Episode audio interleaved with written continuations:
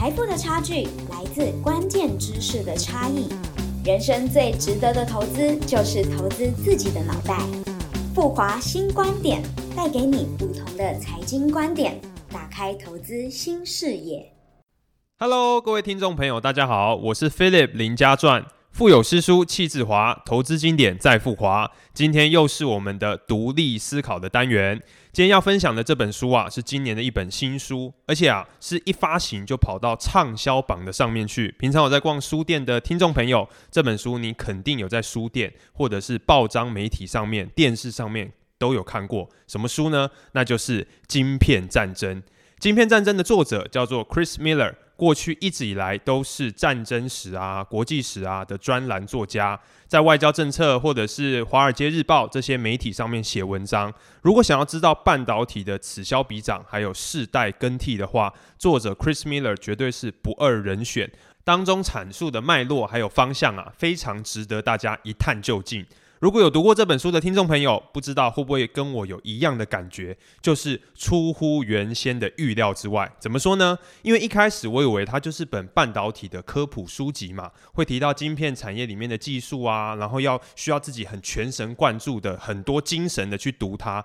但是一开始读起来的时候，就发现，哇塞，不得了！Chris Miller 不仅用简单的方式描述了晶片产业的全貌，故事的编排跟描述啊。非常的活泼，一点都不生硬，而且仔细回味的时候，我有一种深刻的感受。什么感受呢？就是这本书的书名本身，《晶片战争》，根本就是我们台湾人的写照。为什么会说台湾人的写照呢？因为我们拥有世界最先进、最完整的晶片制造产业。可是呢，同一时间，我们的地理位置啊，或者是历史背景，又让我们在国际政治中处在一个比较暧昧的局面。所以说，晶片战争、晶片战争、晶片与战争，可以说是我们国人最需要了解的内容。当然，今天不可能短短几分钟之内就讲完这个将近七十年来的历史，但可以从几个历史的重大转折跟你分享。从一九五七年半导体晶片的发明到现在这个六十多年间，产业有太多太多的变革了。这期间呢，有几个很重要的关键转折，分别是晶片的起源、供应链全球化，还有晶圆代工的诞生。今天来跟大家分享一下。第一个重要的发展呢，永远都是这一个，就是从零到一的过程。晶片技术早就融入现代的日常生活之中，但我们比较少去想，一开始怎么会有这种技术的发明还有诞生哦。其实一开始呢，它的发明就是为了加速电脑的计算，而最初的目的呢，则是跟战争有关。早在二战的时候，各国军方就不断的、不断的在加强自己空军的计算能力，因为你要计算很多的角度嘛。其实每一次的发射都是一道物理计算题。如果希望投弹可以精准的命中目标，计算能力绝对是一个很重要的关键。而后来电脑的发明呢，就是大大提升一般人的计算能力。但是这时候又碰到一个问题：早期的电脑有一个零件。这个零件很关键哦，叫做真空管，它负责了电流的控制还有放大的功能，可以说是电脑中的神经元，非常重要。可是真空管本身又有一些缺陷，那就是它很脆弱，稳定性不高，然后呢又很占空间。这时候有三位物理学家，分别叫做肖克利、巴莱顿还有巴丁。发明了一个零件呢，可以取代真空管的角色，它就一次解决了刚刚提到的脆弱啊，还有占空间的这种问题，那就是现在所有晶片技术的最小个单位——电晶体。其实发展到这边啊，虽然有一个电晶体，可是距离我们现在所说的晶片还有非常大的一段落差，因为当时啊，还是在一九五零年代初期的时候。电晶体的理论跟技术上可行，可是缺乏了一个量产的能力。但后来发明了一套方法，把电晶体整合到一整片的半导体上面，才是我们现在常常听到的机体电路或者是晶片。所以这就是现在所有一般现代社会的科技起源。不过有了晶片之后，产业界一定要做更多的优化。所以第二个重要的转折就来了，那就是全球化的分工。发明晶片之后，最初的主要用途啊，还是回到说一开始的用途就是战争。为了要强化美国本身的国防实力，套用在火箭啊，或者是核弹的导弹这个上面，包含现在的这个巡弋飞弹上面，都是我们晶片很重要的一种运用。美国军事的实力也因此获得一个长足的进步。这也是为什么在一九九零年代的时候，美苏冷战会走到一个终结，就是苏联政府发现自己在这块运算上面没办法跟美国去做抗衡。可是呢，如果只有军事上的应用，世界也不会是现在的样貌。全球化分工是一个很重要的催化剂，是晶片产业中的重要转折的一个爆发点。而全球化的分工啊，最终还是脱离不了国际之间的冲突。怎么说呢？在一九七零年代的时候，虽然当时候美国拥有的是很精良的武器，但是呢，在越战上面还是以一个失败收场。所以当时对于东亚一带的国家，例如南韩啊。台湾啊，都开始担心说共产势力的扩张，于是纷纷选择加强和美国这块的关系。所以在一九七零年代后半开始，就大力的邀请美国半导体厂商开始在东亚一带去设厂。对于美国厂商而言，这个很好啊，它可以借由便宜的劳动力去降低它的组装成本。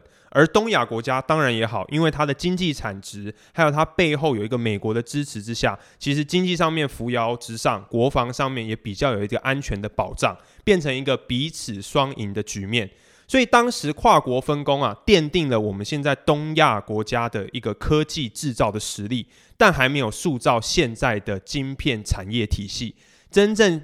塑造现在晶片产业体系的是跨国分工之后的专业化跟专精化，这也是我们第三个很重大的转折，也是我们的台湾之光，那就是晶圆代工。因为晶圆代工啊，这个东西从原本分工之外、全球化分工之外的一个量变，变成一个质变的过程。为什么会发展到晶圆代工呢？半导体发展到后期啊，其实面临一个很大的问题。就是制造的成本非常非常的高，都是动辄数十亿、数百亿美元。大家听众朋友可以上网搜寻一下，只要是台积电或是其他晶圆厂要去其他国家扩厂的时候，那个资本支出都是非常惊人的数字。所以这个状况就会变成，不是每一个当时候的细股的科技新贵都可以负担这样的投资成本。投资人呢，这些天使投资人也不愿意一开始就冒这么大的风险去投资。但是当时候啊，因为张忠谋先生非常有远见，明确的呢做到一个晶圆制造的外包，成为晶片制造的承包商，降低晶片制造的成本之后，这样的商业模式，一个崭新的商业模式推动后来一系列晶片创新的革命。而后在细谷，你是一个科技新贵，你有一个好的点子的这种新创公司，他就不需要买机台，只要自己筹措资金去做设计晶片这个动作，他不需要筹措资金去制造，就可以把所有的效能、所有的资金专心做在效能上的创新，可以用在电脑绘图啊、通讯啊，或是其他各式各样的应用。而制造方面的问题呢，就通通交给像台积电这类的代工厂，专精晶片的制造。这根本就是开创出一个晶片的新蓝海。从代工厂出现的转折开始，晶片产业啊做到更有效的全球专业分工，设计公司专心做设计，制造公司专精专心做制造，一路发展到现在的精密的供应链。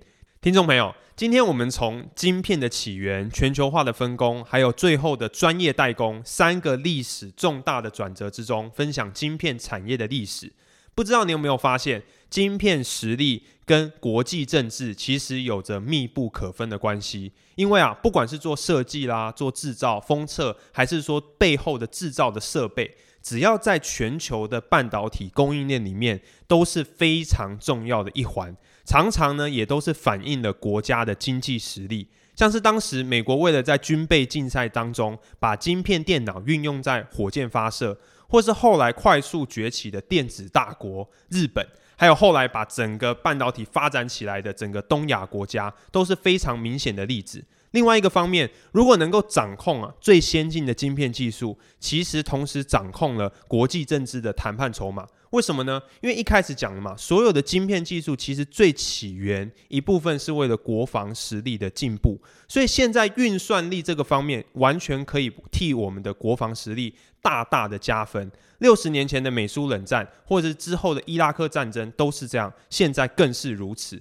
所以说，当未来我们在新闻上看到晶片相关的发展，不仅代表人类尖端技术的发展成果，更隐含国际间话语权的角力斗争。商业背后充满了国际震惊的暗潮汹涌，更展现了现代社会的历史轨迹。这大概是《晶片战争》这本书之中非常值得大家去反思的地方。OK，今天的独立思考就到这边。永远记得做时间的朋友，回归内心的从容。我是 Philip 林家传，我们下次见喽。投资一定有风险，基金投资有赚有赔，申购前应详阅公开说明书。